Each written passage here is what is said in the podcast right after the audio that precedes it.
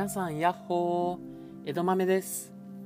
みんな夜寝られない時ってどうしてますか？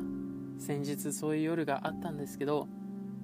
僕は YouTube で滝の音とか森の音川の音あと雨の音などを聞いて寝ています。脳の回復寝てる間に癒し効果超熟睡とか書かれているとついつい聞いてしまいます。そして癒されています。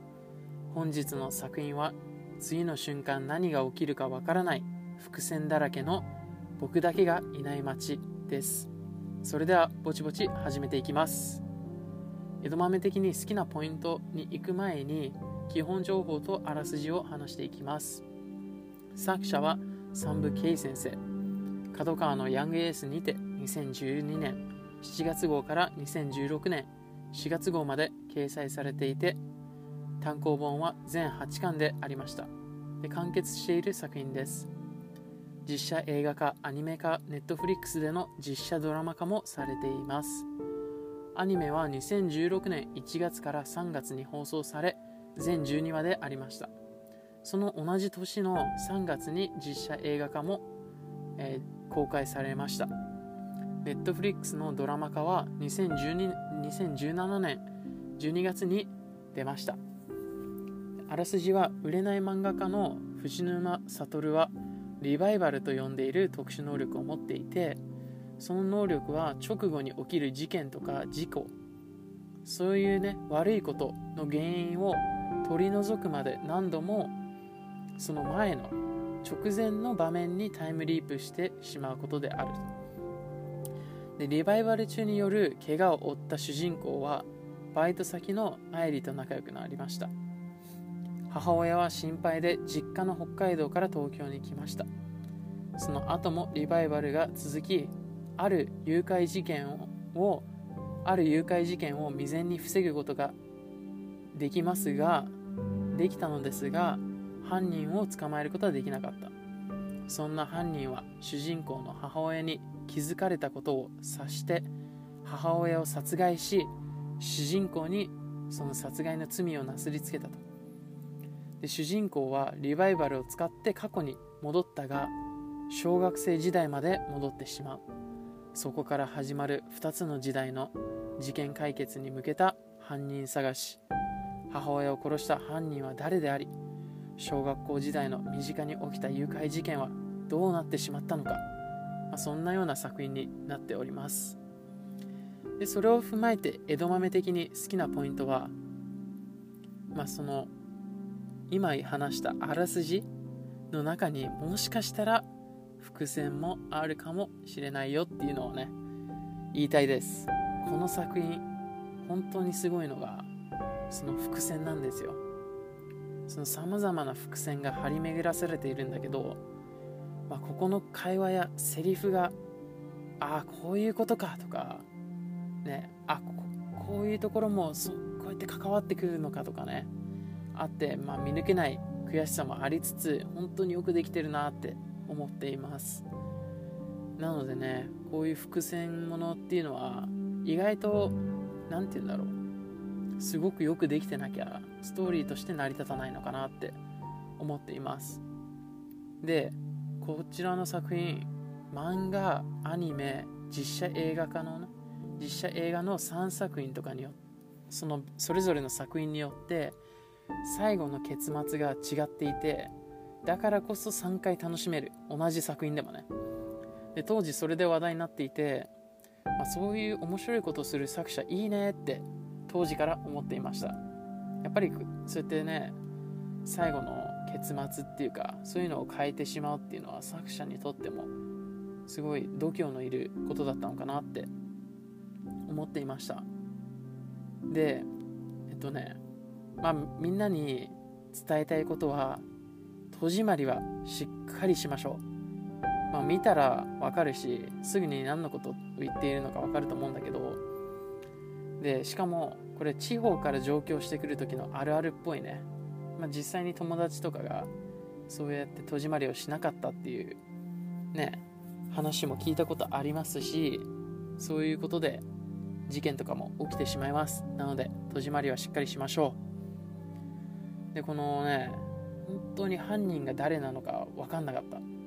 で分かんないし途中でも分かんない。だから毎週気になってたし、まあ、ヒントがどこにないかどこかにないかなとかこれは親？みたいな。もしかして？みたいなやつがあるから本当毎週集中して見てた。あとやっぱつながるからそのさっき言ったねこのセリフがとか。だから本当にえこれは？とかねなんかある意味ね疑心暗鬼になっちゃうっていうかでもめちゃくちゃ楽しめる。そうやって集中してるし。でタイムリープものってストーリー複雑になんないかなならないのかなって思っていたんだけど、まあ、1話目からじっくり説明していてで主人公も謎を解いていかないといけないから一緒にね一緒になってどんどん分かっていくから大丈夫。本当に気にしなくてね大丈夫。全然複雑じゃない。でそれでいてすごく丁寧に作られたストーリーの作り方なんだなって思いました。その作者もそういうところを気にして実際に漫画を描いてると思うんだよね。でそれをアニメにした時にもそれが複雑にならないように工夫されていると思います。でそのストーリーの中でねその小学生になったって言ったんだけど、まあ、その過去に行く時に昭和63年に行くことによってそのね持っているものとか家の中のもので会話とかで、まあ、過去の感じを出していく。かああいう何て言うんだろう見せ方っていうのはすごいうまいなって思いました。そういう表現っていうかなんか直接的に昭和63年になりましたっていうよりもそういうところでこう表現してった方が何て言うんだろう、えっと、見てる人にとってそう分かりやすく説明しているのかなって。そういう細かい描写にこだわりっていうかね理念を持って作品作りをしているのかなって思いました。でこの2点3点するストーリーに加えて、まあ、その見ている人にね常に提示続ける提示、まあ、見せていく謎と話の最後に持ってくるそういう次回の伏線だったりとか何て言うんだろう強烈な展開のせいでその続きが見たくて仕方がないってなる。そのエンディングそのエピソードが終わるところらへんでの終わり方とかそういうのでうわもう本当に来週が見たいっていうような作り方になっていてそのエンディングの曲に入る時のタイミングも絶妙かなって思っています。そういうのもねアニメの作っている方はすごいこだわりを持っているのかなって。そういうね原作も漫画のもね原作の漫画もアニメもそういうこだわりを持ってやってるからこそうまくできてるのかなって思っています。でそのね、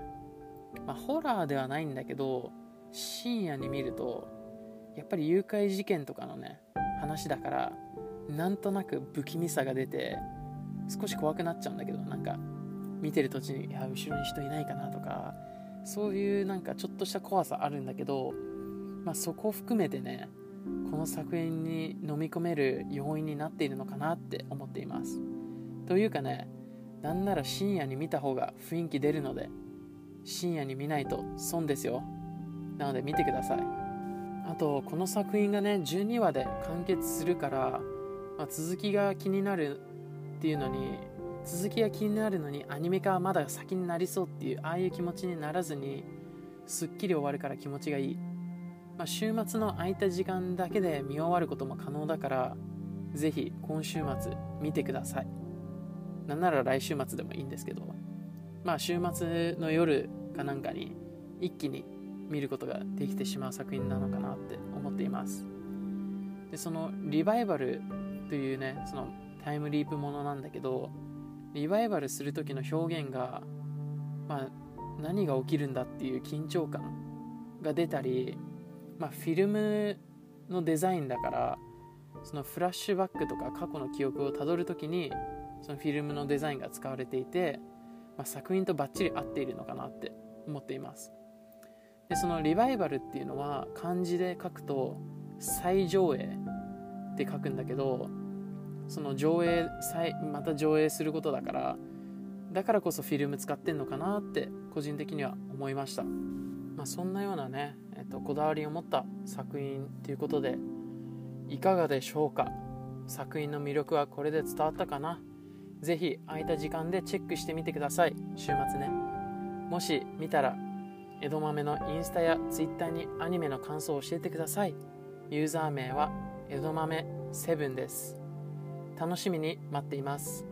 もちろんこのポッドキャストの感想や取り上げてほしい作品